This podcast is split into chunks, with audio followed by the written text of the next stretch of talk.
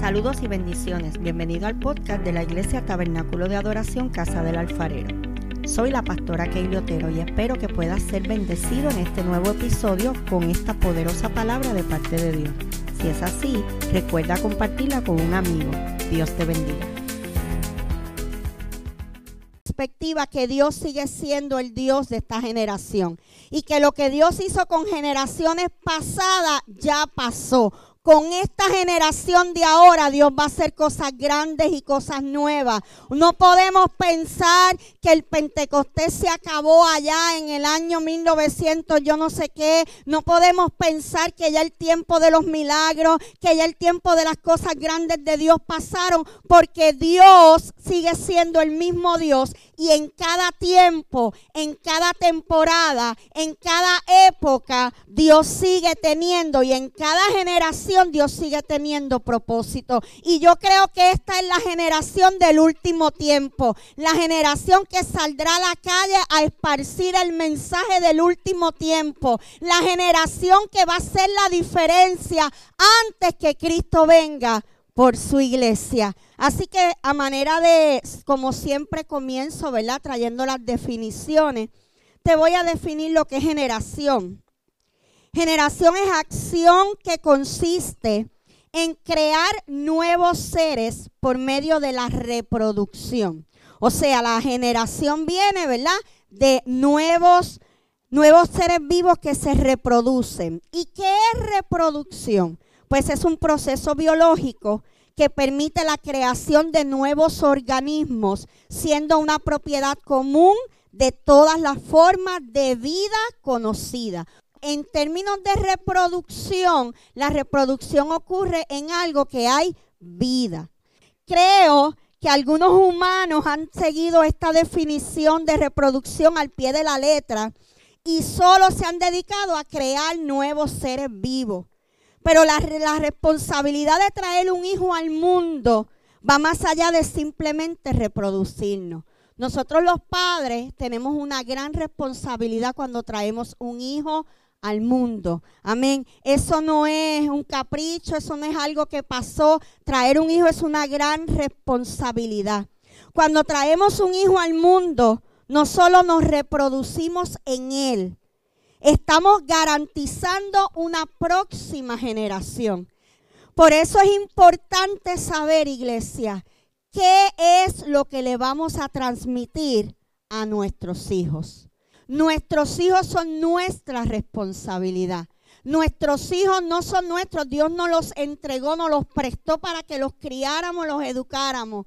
Pero tenemos que ver qué le estamos transmitiendo a esos hijos de qué forma yo me voy a reproducir en mis hijos.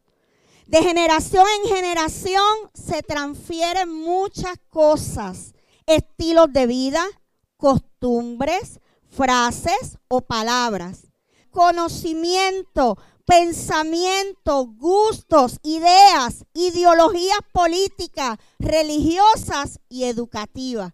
Mire todo lo que usted le transmite a un hijo siempre está presente el issue de quién educa, si los padres o la escuela, especialmente en el ámbito secular, porque nosotros los padres cristianos estamos claros que la educación comienza en casa. Pero en el, en el mundo secular, ¿verdad? A veces está esta, ah, pero ¿quién le toca la educación? ¿A la escuela o a los hijos? Bueno, yo tengo que decirte que cuando un niño llega a la escuela, ya ha estado tres, cuatro y hasta cinco años en su casa cuando un niño llega a la escuela, no llega con su cerebro vacío. Ese niño llega ya con unas ideas. Ese niño llega ya con una personalidad. Y llega a que un maestro complemente lo que hemos estado enseñando en casa. Además de que el maestro se va a enfocar en la matemática, la ciencia, el español, el lenguaje, los buenos modales. Pero hay cosas que se enseñan en casa. Hay virtudes que se aprenden en casa. Hay cosas que nosotros los padres le enseñamos a los hijos como el respeto, el valor, eh, el, respetar la propiedad ajena, el no robar, el no maltratar, el no insultar. Eso se lo enseñamos nosotros. Así que lo ideal sería, claro, en un mundo maravilloso, lo ideal sería que la escuela fuera una continuidad de lo que los niños aprenden en casa. Hoy en día las escuelas están, hermano, que uno tiene que estar bien pendiente con quién comparten nuestros hijos y quiénes son sus amigos. Porque a nosotros como adultos, esto incluye padres, madres, incluye abuelos, tíos, maestros, líderes religiosos y líderes sociales. A nosotros nos toca pasar de generación a generación conocimiento, costumbres, modales pero sobre todo un legado. Mira esta palabra. ¿Qué es legado? Bueno, en el diccionario secular dice que el legado es una cosa material o inmaterial que se deja en testamento o se transmite de padres a hijos de generación en generación. En esencia es algo que le dejas a otros. Ahora, hay un joven que vino aquí a la iglesia, José Luis, él tiene un podcast y su podcast se llama Legado. Y cuando él empieza sus programas, él siempre dice, legado es algo que dejas en otros. No es lo mismo dejar algo, no dejarle algo al otro, o dejar algo en el otro. Estamos hablando de algo que le dejamos dentro. No es lo mismo dejar algo a otros que dejar en otros. Ahora te pregunto, ¿Qué estás dejando en tus hijos? ¿Qué estás dejando en tus nietos? ¿Qué estás depositando en el corazón, en la mente, en la vida de ese hijo? Yo creo que hoy es una mañana para analizar. Dios es un Dios generacional. Nosotros hemos aprendido acerca de cosas que se transfieren, o sea, se enseñan o se heredan. Hay conductas que son heredadas. Hay conductas que son por, ¿cómo se llama? Porque simplemente las copiamos. Si en la casa tenemos una costumbre y el niño está viendo eso desde pequeño, eso lo va a copiar. O sea que estas cosas van más allá de pasar una simple canción que cantamos en la familia. Estamos hablando de cosas que van a ser trascendentales para la vida de nuestros hijos y de nuestra próxima generación. Porque mis hijos y los tuyos van a ser parte de la próxima generación. No vamos a sembrar solo en ellos, vamos a sembrar en ese tiempo, en esa gente, en esa nueva generación. En el transferir está la fe, el conocimiento de Dios y su palabra que debe ser fundamental. Yo no puedo esperar, digo, yo soy la pastora de la casa, pero si yo no fuera la pastora, yo no podía esperar que la iglesia le enseñara a mis hijos el temor a Dios, que mis hijos aprendan la Biblia porque se lo dé su maestro de escuela bíblica. Eso es un complemento. Pero la educación cristiana en mis hijos comenzó en mi casa y comenzó desde el día en que nacieron. Amén. La Biblia dice que la palabra de Dios no torna atrás vacía. Así que a veces pensamos que lo que nosotros hablamos, ay, yo lo llevo a la iglesia, él se sienta allí, ese nene escucha y yo lo veo amotetado, ese nene no reacciona a la palabra. Tranquilo, la palabra está ahí. La palabra está llegando, ese cerebro, mire, está registrando y la palabra de Dios no torna atrás vacía. Créalo, papá, créalo, abuela, crea, iglesia, que esa palabra cuando menos usted se lo espere, da fruto. Esa es la herencia que nosotros le dejamos a nuestros hijos. En el Antiguo Testamento vemos un ejemplo de esto que tiene que ver con generaciones.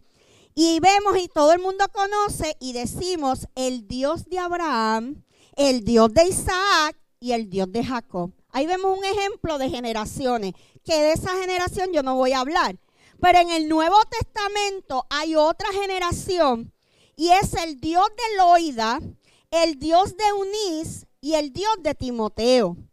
El primer ejemplo que te traje es masculino, todos aquellos eran hombres. Pero en el segundo ejemplo que te traje muestra el papel de la mujer. Acá vemos a Loida y a Eunice sembrando la palabra en Timoteo. Esto no es una guerra de sexo. Esto tanto el hombre como la mujer les toca enseñar acerca de Dios a sus generaciones. Cuando no hay un padre que lo haga, se levanta una madre. Cuando la madre no lo hace, se levanta el padre. Si los padres no se levantan, se levanta un abuelo. Eso nos toca a nosotros en cualquier escenario que Dios nos haya puesto en la vida de ese joven. Hoy día hay distintos escenarios en cuestión a la crianza y a la fe. Hay escenarios donde está mamá sola. Hay escenarios donde está papá solo. Hay escenarios donde hay ambos padres, pero hay escenarios donde los que están criando son los abuelos. Iglesia, ese es el tiempo que nos ha tocado vivir. Lo ideal es y lo que, ¿verdad? En un principio se estableció es que la casa es papá y mamá, pero hoy tenemos, tenemos padres solteros. Tenemos padres cristianos que comparten la custodia con sus esposas porque están divorciados.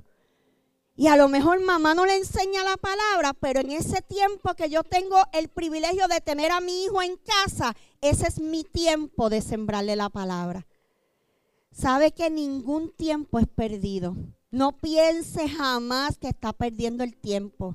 No piense jamás, Dios mío, yo le hablo a este muchacho y le hablo y le hablo y él no entiende nada, él no recibe nada, él siempre con esa con esa capa ahí, con esa. Mira, hermano, la palabra de Dios no torna atrás vacía. La iglesia de hoy en día, los que tienen llamado a pastorado, tenemos que bregar con estas nuevas iglesias, donde ya no es papá, mamá, hijo, podemos tener una iglesia en diversidad. Así que con eso también hay que trabajar. Cuando hablamos de transferir a Cristo, puede ser tarea de cualquier miembro de la familia, un amigo, una persona, alguien que tenga influencia y por supuesto conocimiento de la palabra. La Biblia no menciona al padre de Timoteo, no sabemos si había muerto, pero podemos especular que al este ser griego, el papá, eh, eso sí lo dice la Biblia, que el papá de Timoteo era griego, las mamás eran las que eran judías, la mamá tenía creencias filosóficas de aquella época y eso era lo que tal vez lo podía inculcar a Timoteo. Tal vez el papá le hablaba de una cosa, ¿verdad? Y la mamá de otra. Vuelvo y digo, estoy especulando, no vaya a decir ahora. También podemos pensar que Timoteo recibió de su padre toda la enseñanza y la educación secular, mientras que de su abuela y de su mamá entonces recibió la educación cristiana. Porque la Biblia establece que Timoteo era un hombre letrado y educado, o sea que alguien lo educó. Timoteo no era cualquier cosa. Timoteo era un hombre educado, versado en la palabra y con mucho conocimiento ahí podríamos ver a lo mejor el legado de su padre en lo secular y el legado de su madre y su abuela en lo cultural y en lo espiritual.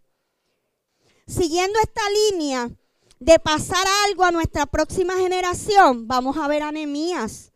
Cuando comienzas a leer el libro de Nehemías, este ya era un hombre, ese ya es un hombre. Lo vemos en el capítulo 1, triste, o sea, cuando nosotros comenzamos a estudiar el libro de Nehemías, comienza con Nehemías adulto, ¿ok? Y vemos un hombre triste por la condición en que se encuentra Jerusalén, la ciudad de sus padres. Pero lo más interesante es que Nehemías estaba en el exilio. Nehemías estaba en Babilonia. Nehemías no había sido criado en la tierra de sus padres. Este joven, este niño se crió en el exilio de Babilonia. Y usted sabe que Babilonia era una cosa seria, con dioses ajenos y con todas esas cosas. Él no había conocido Jerusalén. Y al trabajar en la corte real estaba expuesto a toda la idolatría de aquel lugar. Porque Nehemías trabajaba en la corte. Estaba expuesto a todas esas ideas, a toda esa idolatría. Sin embargo, podemos seguir leyendo en el libro de Nehemías que él era fiel seguidor de Jehová, Dios de Israel. Joven, no importa el panorama, el escenario donde tú te estés moviendo, a ti te toca decidir si tú eres fiel a Dios o no. Amén. Yo sé que la escuela está difícil, el círculo de amigos está difícil, las conversaciones que tienen hoy en día está difícil, pero usted decide si aún en Babilonia tú sigues honrando del lugar de donde tú vienes, porque te voy a decir una cosa, joven, a veces tú no te das cuenta, pero estás metido en Babilonia, pero acuérdate que tú estás en Babilonia, pero en tu casa hay un Dios de poder y tú cargas lo que tus padres te han enseñado. Ahora, esta fidelidad y este compromiso de Nehemías con querer restaurar una ciudad que él no había visitado. Eso es lo más increíble. O sea, Nehemías no había visitado este lugar. Sin embargo, dice, no, yo tengo que restaurar. Sino que él solo había escuchado, solo se pudo lograr a través de unos padres que pasaron de una generación a otra una enseñanza, un compromiso y un amor. Ahí vemos la importancia de los padres y lo que le transmitimos a nuestros hijos. Volviendo a Timoteo, eso fue un... Ahora volvemos a Timoteo. Mire, oiga esto. Timoteo fue el mejor pupilo que tuvo Pablo y quien más lo representó de todos los pupilos que tuvo el apóstol Pablo, que usted sabe que Pablo es un hombre muy, muy importante en la Biblia. Pero es interesante ver que su mejor pupilo fue Timoteo. Como líder y pastor, Timoteo dejó una huella en la historia de la iglesia primitiva, dando su vida por la causa de Cristo desde su juventud hasta su muerte. ¿Cómo llega Timoteo? Lucas cuenta que cuando Pablo llegó a la región de Derbe y Listra, allí había cierto discípulo llamado Timoteo, del cual hablaban elogiosamente los hermanos que estaban en Listra y en Iconio. Eso está en Hechos 16.2. Por alguna razón desconocida, el cuidado y responsabilidad de inculcar la fe en Timoteo quedó en manos de su madre Loida y su abuela Eunice. Por eso yo le dije ahorita, cuando hablé del Papa, yo le dije, yo estoy especulando. Porque leí en este comentario que realmente no se sabe por qué el papá de Timoteo no aparece. Solamente se menciona a la abuela y a la mamá. Pero desde el niño él estuvo aprendiendo las sagradas escrituras. Hoy en día los padres nos preocupamos, y me incluyo, porque nuestros hijos alcancen sus metas y eso es bueno. Queremos que estudie en la mejor universidad, eso es bueno. Que tenga el mejor promedio académico, es bueno. Que llegue a, que entre a Mayagüez, que se vaya a Estados Unidos, que entre a Harvard. Queremos que estudie medicina, que sea abogado, que sea juez. Queremos, pero mira hermano, lo más maravilloso de todo esto, para mí, sea lo que sea Di Marco, sea lo que sea Valeria, yo prefiero y me encantan que estén en el altar ministrando. Yo quiero que antes de ser cualquier cosa en el mundo secular, sean adoradores, sean predicadores. Y yo sé que cargan una palabra de parte de Dios. Mira, hermano, durante siete años entre el primer y el segundo viaje del apóstol, este joven Timoteo creció en madurez en la iglesia, gente que tenía visión profética, mire esto, gente que tenía visión profética y del carácter cristiano necesario para ejercer el ministerio, señalaban a Timoteo como adecuado. Mire, padres, abuelos, tíos, esa es una de las cosas que tenemos que pedirle a Dios, Señor, déjame verlo como tú lo ves. Déjame ver qué es lo que tú tienes con mis hijos. ¿Para qué tú los llamaste? Porque no es el sueño nuestro, es el sueño de ellos. No es que yo quiero que sean predicadores y si Dios no los llamó a predicar. Y si Dios los llamó a las misiones, no es lo que yo quiero.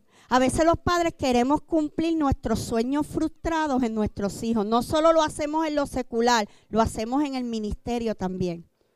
A veces hay gente, pastores frustrados que nunca se atrevieron, entonces quieren que los hijos, misioneros frustrados que nunca, y quieren, no. usted ore a Dios, Señor, cumple tu propósito en su vida, porque ya Él cumplió su propósito en la mía. Ahora yo quiero que lo haga con mis hijos. Se dice de Timoteo que era el segundo Pablo. Cuando él escribe primera de Timoteo, este líder había estado con Pablo por 15 años como su compañero constante. Estuvo ahí con Pablo. Timoteo estuvo con Pablo cuando escribió Romanos, Segunda de Corintios, Filipenses y Colosenses. Con frecuencia servía al apóstol en la solución de problemas en las iglesias y el fortalecimiento de ellas en la fe. Mira qué interesante, ¿verdad? Que Pablo, parece que Pablo le daba participación a Timoteo. Eso es lo que hacemos los pastores. Porque los pastores somos padres espirituales y podemos ver en los hijos espirituales eh, cuando hay llamado. No se moleste con el pastor, con la pastora. Estoy hablando en general, no necesariamente yo, ay, la pastora no me, no me manda a predicar. Mira, hermano, nosotros vemos a lo mejor quién, quién tiene llamado a predicar, pero quién tiene llamado a interceder. ¿Y cuál ministerio es mejor? Hay gente, somos un cuerpo, y unos son llamados a servir, otros a cantar, otros a evangelizar, otros a ir a las naciones, otros a predicar, otros a sanar. Hermano, somos un cuerpo, pero ciertamente nosotros los pastores tenemos la responsabilidad de guiarlo. Hoy en día, si algo yo me propuse, yo dije, el día que yo sea pastora, el que tenga llamado, yo lo voy a ayudar. El que tenga tela de predicador, aquí tiene un altar. Y usted los ha visto pararse aquí, usted los ha visto llegar aquí en cero y salir por esa puerta hechos unos predicadores, unos ministros. Ese tiempo no es perdido. A veces he llorado, he sufrido el que tú te inviertas en una persona, te invertiste, le diste y de momento, por el mínimo error, esa es otra, tú puedes bendecirlo, hacer mil cosas bien. El día que te equivocaste, ese día, cruz y raya, ya la pastora no sirve y salen por esa puerta. Les voy a ser honesta, no hay dolor más terrible para un pastor que ese. Eso es un dolor indescriptible. Ah, yo nunca he perdido un hijo, pero yo creo que el dolor es similar. Pero nos levantamos, nos curamos y decimos, gracias Señor, porque donde están, están haciendo lo que yo le enseñé están haciendo lo que adquirieron en la casa. Allá van a seguir creciendo, mejorando, gloria a Dios. Pero qué interesante que la Biblia nos habla, y esto es bueno hablarlo en la iglesia, porque vemos a un Timoteo siendo fiel a Pablo. Mire, sea fiel a sus pastores, sea fiel a su líder, sea fiel al lugar donde Dios lo sembró, sea fiel a la gente que se ha invertido en usted. Sea fiel a la gente que ha dado de su tiempo, de sus consejos. Raymond y yo no somos los mejores pastores ni los más inteligentes. Yo sé que hay gente que puede sembrar algo más en ti. Busca, lee, edúcate, estudia. Tú puedes tener tus amigos, tu círculo de gente que te bendiga, pero nunca olvides esta pastora y aquel pastor que se han invertido en ti con amor. Y que nos hemos equivocado, sí, muchas veces. Pero pedimos perdón y seguimos para adelante. Porque el sueño, yo no sé otros pastores, yo estoy hablando de mí. Para mí no hay gozo más grande que ver una persona salir de aquí. Porque yo tengo aquí excelentes predicadores. Y yo he tenido que aprender a, a buscar, a educarme, a leer. Porque yo quiero seguir bendiciendo su vida y que ustedes me sigan viendo como, como esa persona que es su ejemplo, aunque algún día van a salir de aquí. Amén. Y van a hacer, a desarrollar su propio ministerio. Mira, hermano, hay un comentario, o sea, en, en Filipenses 2, 19, 22, Pablo dice, ustedes conocen los méritos de Timoteo. Este sirvió conmigo en la propagación del Evangelio como hijo que sirve a su padre. El nombre Timoteo significa el que honra a Dios. Y eso fue algo que caracterizó a Timoteo, que honraba a Dios. Timoteo se convirtió en un colaborador, hijo espiritual y amigo cercano y fiel del líder misionero. Mire esto, era colaborador de Pablo, pero se convirtió en un hijo espiritual y amigo cercano de Pablo, el apóstol más grande de la historia. Timoteo no era cualquier cosa. Este hombre nos recuerda que Dios llama a personas de todo contexto para hacerlas partícipes de su reino y de la extensión de este. Yo pregunto, ¿habrá alguien aquí que se sienta descalificado? ¿Habrá alguien aquí hoy que se mira a sí mismo y dice, yo no califico, yo no cualifico? ¿Sabes qué? Dios te califica. Tú no tienes que mirarte en el espejo de otro. Yo no tengo que mirar a otros pastores para decir, yo necesito, no. Yo tengo mi diseño. Esto que usted ve aquí fue el diseño que Dios me dio. Y el que ame mi diseño y lo respete va a estar aquí conmigo. Yo digo que para cada oveja hay un pastor. Yo no puedo tener todas las ovejas aquí reunidas. Yo no puedo tener todas las cristianos de Manatí reunidos en este lugar. Dios hace diversidades de dones, pero cada pastor se especializa en algo. Hay pastores que el fuerte de ellos es la educación. Ahí tenemos a la pastora Elizabeth Guidini. Esa mujer lo que hace es educar y se acaba un taller y ya tiene otro encima. Hay pastores que son adoradores. Ahí tenemos a René González. Hay pastores que son evangelistas. Ahí tenemos al pastor Rubén. Honra lo que Dios te dio y esta palabra me está quebrantando a mí. Yo tengo que aprender a honrar y amar lo que Dios me dio. Esta soy yo. Esto fue lo que Dios hizo conmigo. Así Dios me llamó. Y si Dios me miró y me vio acepta, ¿por qué yo voy a permitir que alguien me haga sentir que no soy adecuada? Si Dios me miró y dijo, eres adecuada para esto que te llamé.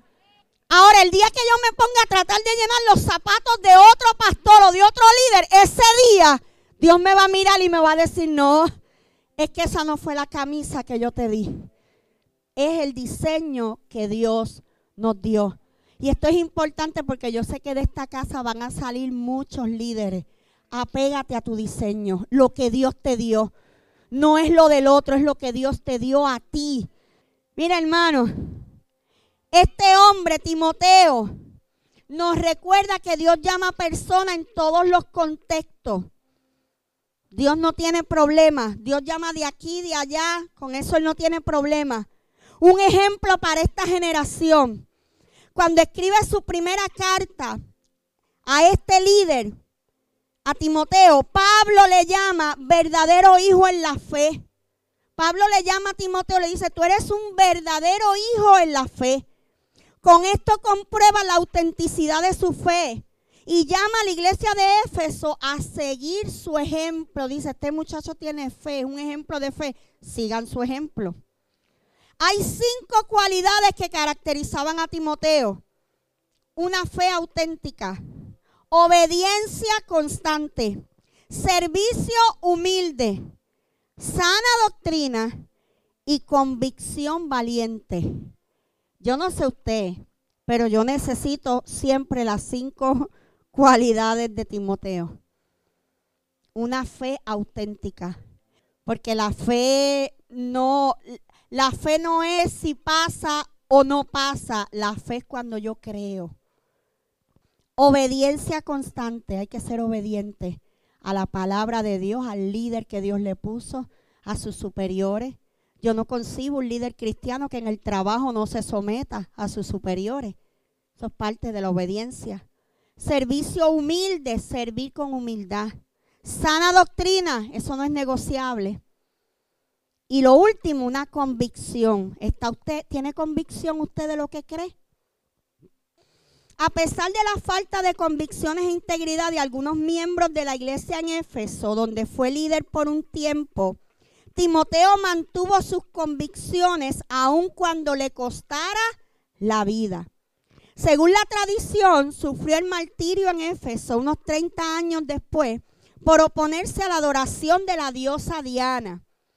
Él retuvo su fe y creencia firme hasta el final, su confianza y compromiso del principio. Timoteo parece que sufrió por la causa de Cristo. Amén.